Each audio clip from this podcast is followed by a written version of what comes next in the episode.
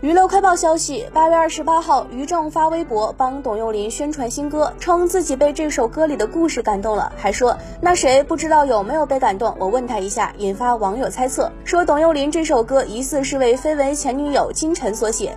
之后，于正重新发微博宣称，文案改为喜欢这首歌，里面有爱和青春，MV 很美，令人很想去那个地方。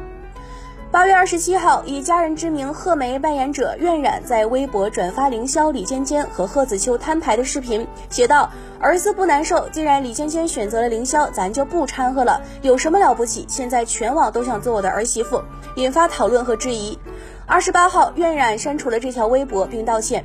因为我的微博措辞有歧义，所以宣传建议我删掉了。好吧，以后再发微博让宣传写文案吧，不再犯错误了。目前这条道歉微博也已被删除。